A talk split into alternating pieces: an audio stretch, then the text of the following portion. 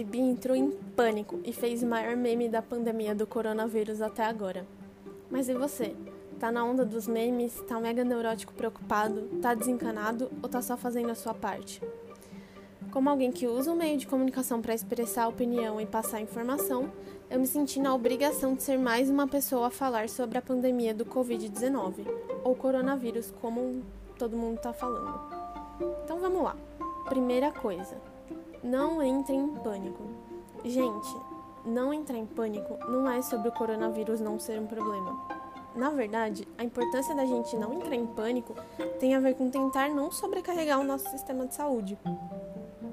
Cerca, de 75% da nossa população depende do atendimento do SUS, e essa histeria de superlotar hospitais sem sintomas reais prejudica grupos de risco, que são idosos, pessoas com problemas respiratórios, grávidas, pessoas com problemas cardíacos e até diabéticos.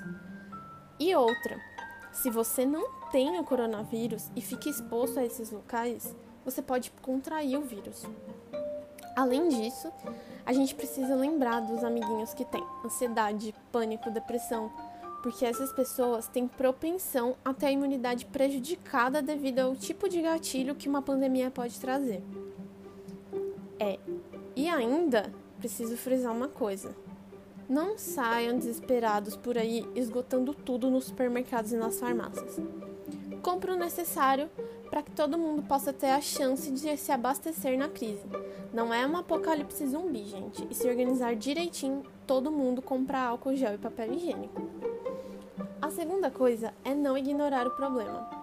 Se assim como eu, você tá rindo dos memes e não entrou em crise por conta do coronguinha, parabéns. Mas se você tá sendo um sem noção e ignorando o fato de que a proliferação desse vírus é um problema, a gente precisa conversar. É fato que a maior parte da população vai pegar o vírus, mas se você é jovem e saudável, provavelmente ele vai se manifestar como uma gripe facilmente tratável.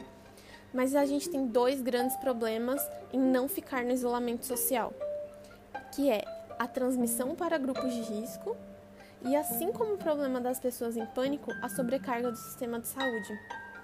Se a gente conseguir segurar a proliferação do vírus ficando em casa, para que ele se espalhe aos poucos e possibilite que o sistema de saúde atenda a todos, não entraremos em colapso. Algumas profissões não têm a possibilidade de trabalhar em home office, ou seja, em casa. Então, todas as que puderem, é essencial que façam.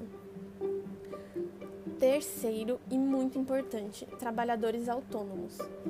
Se você trabalha em regime CLT ou em algum outro formato fixo, como por exemplo associado de um escritório, seu salário vai continuar sendo pago normalmente, ainda que você não trabalhe ou trabalhe em casa. Mas e a galera autônoma, que trabalha por demanda ou atendimento individual? Esses vão ser muito prejudicados. Então, se você puder continuar pagando por serviços como terapia, a sua diarista, a empregada doméstica, outros serviços prestados dessa forma, essas pessoas vão conseguir continuar pagando suas contas e a gente vai tentar, ainda que de uma pequena forma, é, reduzir o impacto financeiro da crise mundial que essa pandemia trouxe. Quarta e última coisa. Então, o que, que eu faço? Vamos lá. Se você puder, faça home office e saia de casa apenas para o que for estritamente necessário. 2. Compre apenas o necessário em farmácias e supermercados. Não seja um louco. 3. Lave as mãos com água e sabão sempre que possível e sempre que não for necessário o uso de álcool gel. Utilize o álcool gel nas mãos e punhos sempre que você estiver em lugares públicos em que não seja possível utilizar água e sabão. Outra coisa é ir ao hospital apenas se você apresentar sintomas claros de contaminação.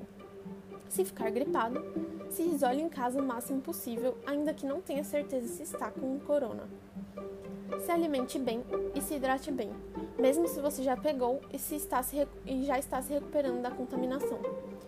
Manter a imunidade alta é mega importante, pois o nosso outono e inverno já já vão bater na nossa porta.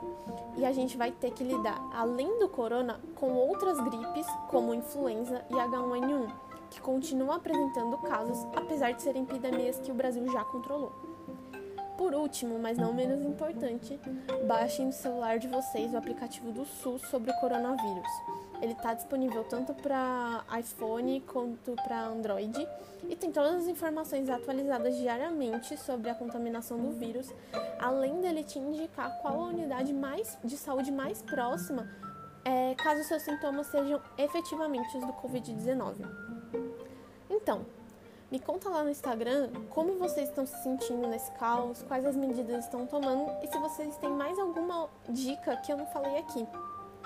Espero que vocês tenham gostado, espero que vocês estejam se cuidando e semana que vem tem mais. Beijinho!